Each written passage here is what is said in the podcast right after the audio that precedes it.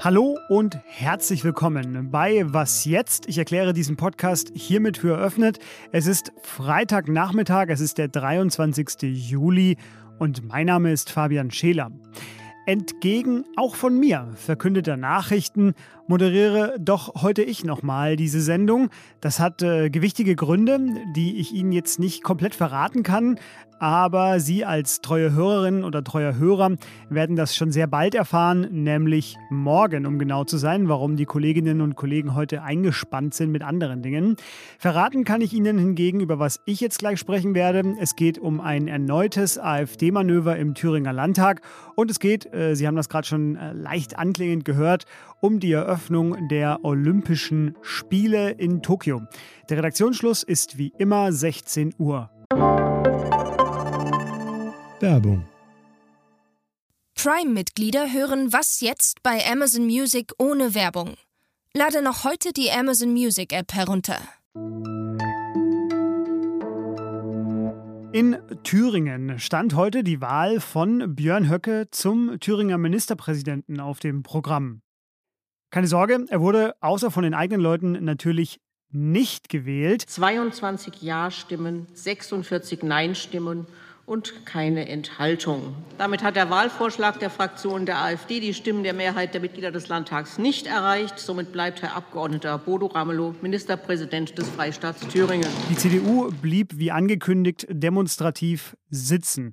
Aber dass es überhaupt so weit kam, das erzählt ja schon ziemlich viel über den parlamentarischen Umgang mit der AfD. Seit nun mindestens eineinhalb Jahren ist das sehr gut zu beobachten im Thüringer Landtag. Ich muss eine kurze Rückblende einbauen. Gewählt wurde der ja schon im Oktober 2019. Die AfD wurde dort zweitstärkste Kraft. Dann ließ sich ja im Februar 2020 der FDP-Mann Thomas Kemmerich mit den Stimmen von der CDU und eben auch von der AfD zum Ministerpräsidenten wählen. Der Skandal war komplett. Er trat bald darauf wieder zurück. Es entstand ein ja auch nationales politisches Chaos, dem unter anderem auch Annegret Kramp-Karrenbauer als CDU-Chefin zum Opfer fiel. In Thüringen kehrte dann kurz, naja, so etwas wie Ruhe ein. Der bisherige Ministerpräsident Bodo Ramelow von den Linken wurde dann doch noch irgendwie ins Amt gehievt. Mit der CDU, die sich bei seiner Wahl enthielt, schloss er einen Pakt zum Wohle Thüringens, wie es damals hieß. Denn Ramelows Koalition aus Linken, Grünen und der SPD hat bis heute keine Mehrheit. Es wurde auch ausgemacht, noch in diesem Jahr eigentlich neu wählen zu lassen. Dann aber der nächste Thüringer Akt. Wieder aus Angst davor, für etwas zu stimmen, für das auch die AfD stimmt, wurde die Auflösung des Landtags und damit auch die Neuwahlen vor einer Woche abgesagt. Nun sieht es so aus, als würde Ramelows Minderheitsregierung bis 2024 weitermachen wollen oder vielleicht auch nicht. Das frage ich meinen Kollegen von der Zeit, August Modersohn, der den ganzen Tag heute im Erfurter Landtag verfolgt und den ich jetzt hier am Telefon habe. Hallo August. Hallo Fabian, grüß dich. August, äh, es sei nur ein Mittel zum Zweck. Das sagte heute ein AfD-Abgeordneter schon vor der Wahl. Skizziere uns doch mal ganz kurz und grob nach, was war das für ein Manöver von Höcke? Ja, Höcke hatte natürlich nicht die Hoffnung, heute tatsächlich Ministerpräsident von Thüringen zu werden. Dass das illusorisch war, war ihm selbst äh, genauso klar wie allen anderen. Aber ihm ging es eher darum, eventuell eine Stimme mehr zu bekommen, als die AfD ähm, Sitze hat im Parlament. Das ist nicht passiert. Äh, letztlich ging es ihm aber auch darum, die anderen Parteien zu beschädigen, genauso wie das Vertrauen der anderen Parteien, der demokratischen Parteien ineinander und untereinander. Höcke jedenfalls nannte das, was er heute gemacht hat, oder es nennt sich, was Höcke heute gemacht hat, konstruktives Misstrauensvotum. Es war von Höcke aber nicht konstruktiv, sondern destruktiv gemeint.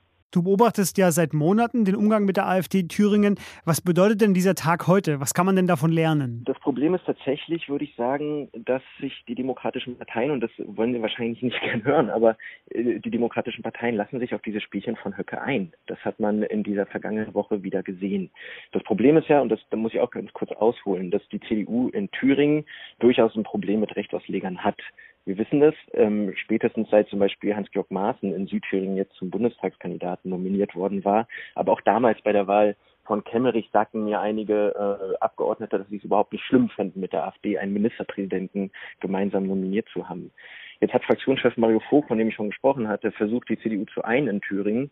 Das ist ihm äh, offenbar aber nicht ganz geglückt, wie man äh, vergangene Woche gesehen hat bei den Neuwahlen wieder. Aber er hat verhindert, dass seine Mitglieder ähm, der Fraktion für Höcke stimmen, ähm, was von anderen Parteien ihm vorgeworfen wurde. Nun ist passiert, dass in der vergangenen Woche wegen dieser Entscheidung, dass man sitzen bleibt, statt aufzustehen und mit Nein zu stimmen, ähm, die CDU angegriffen worden von den anderen demokratischen Parteien. Das ist natürlich nachvollziehbar, aber es war auch erwartbar. Ähm, und ich wette, Höcke hat das auch erwartet. Denn so haben sich alle gegenseitig beschuldigt, während Höcke selbst sich einfach nur genüsslich zurückgelehnt hat und sich freuen konnte, dass ein Plan, nämlich dass die anderen Parteien sich gegenseitig beschuldigen und das Vertrauen weiter sinkt, aufgegangen ist. Bodo Ramelow bleibt also Ministerpräsident in Thüringen und er versichert auch, dass seine Regierung arbeitsfähig ist. Stimmt das denn? Rot-Rot-Grün ist jetzt in einer Minderheitsregierung hatte eigentlich Unterstützung der CDU bisher zugesagt bekommen. Das ist jetzt passé, das ist Vergangenheit. Und so ist man angewiesen auf die Stimmen von der CDU, um regierungsfähig zu sein. Das Vertrauen ist eben, wie gesagt, beschädigt. Ob das in Zukunft besser wird, äh, muss man abwarten tatsächlich. Oder aber, und das ist die Ironie der Geschichte in Thüringen, man ist angewiesen, um regierungsfähig zu sein, auf Stimmen der FDP und die wird ja immer noch von in der immer noch Kemmerich sitzt. Äh, es wird also schwierig und bald steht auch schon der Haushalt an, der beschlossen werden muss für 2022. Da müssen Mehrheiten gesucht werden. Das wird tatsächlich die erste große Herausforderung. Und danach wird es spannend weitergehen, wenn ich das alles richtig verstehe. August, äh, dir vielen Dank für diese schnelle Einschätzung aus dem Landtag in Erfurt. Die 32. Olympischen Sommerspiele sind mit einem Jahr Verzögerung eröffnet. In Tokio sprach Kaiser Naruhito die legendären Worte. Ich erkläre hiermit. Es sind, weil wir uns ja immer noch in einer Pandemie befinden, sehr umstrittene Spiele. In Tokio herrscht wegen der seit Wochen steigenden Infektionszahlen erneut der Notstand. Eine stabile Mehrheit der japanischen Bevölkerung ist seit Monaten gegen die Austragung der Spiele. Doch das IOC und Japans Regierung, die ziehen das jetzt trotz aller Bedenken durch. Es wird keine Zuschauer bei den Spielen geben. Die Spiele werden zwei Wochen nun dauern und äh, heute Morgen hat sie ja schon mein Kollege Christoph Siemes von Tokio aus versucht, auf diese Spiele einzustimmen. Christoph ist heute auch bei der Eröffnungsfeier, die vor wenigen Minuten zu Ende gegangen ist. Und ich habe ihn vor etwa, naja, so zwei Stunden mal gebeten, mir aus dem Stadion mal ein bisschen Atmosphäre zu schicken und seine Eindrücke von der Eröffnungszeremonie zu schildern. Und äh, das hat er auch gemacht. Ich bin mal eben rausgegangen aus dem Stadion. Ich stehe jetzt hier in dem Umgang dieses wirklich wunderbaren neu gebauten Stadions von Kengo Kuma. Ein Bau mit einem Holzdach, wirklich ganz filigran und man hört vielleicht im Hintergrund ein bisschen die Musik, die vom Einmarsch der Athleten kommt. Der dauert ja immer eine Weile, so habe ich Zeit und Gelegenheit, meine ersten Eindrücke zu schildern. Es war ja sicher keine leichte Aufgabe, hier eine große Party zu beginnen, während die Welt immer noch so mehr oder weniger im Lockdown steckt. Ich finde, die Japaner haben das ganz gut gemacht haben nicht dieses unerträgliche Pathos rausgeholt, was manchmal diese Eröffnungsfeiern haben, vor allem diesen äh, besonders prallen Nationalstolz haben sie nicht so rausgekehrt, sondern haben sich mehr so zum Teil einer Schicksalsgemeinschaft äh, erklärt. Wir leiden alle an dem Gleichen.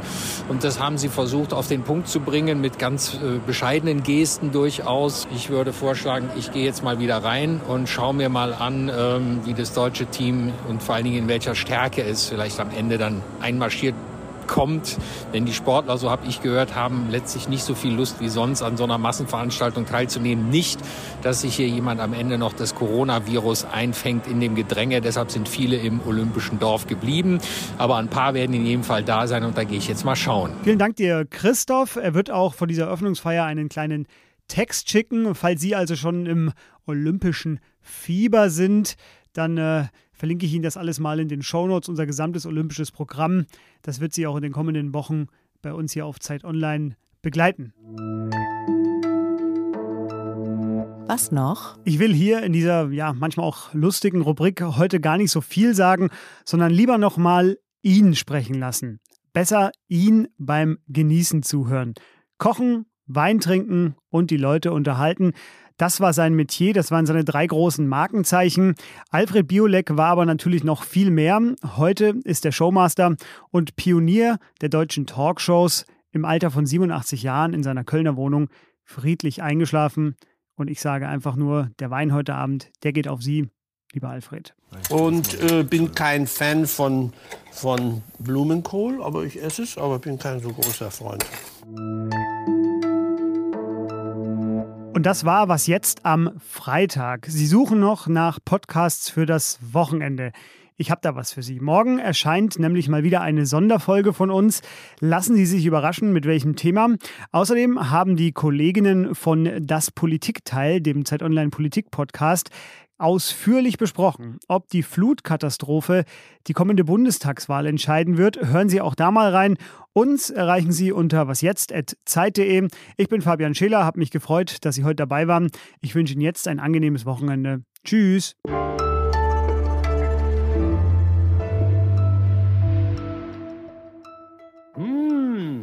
Mmh. Und so einfach, wenn es ich kann. Ein dreifaches Mmh.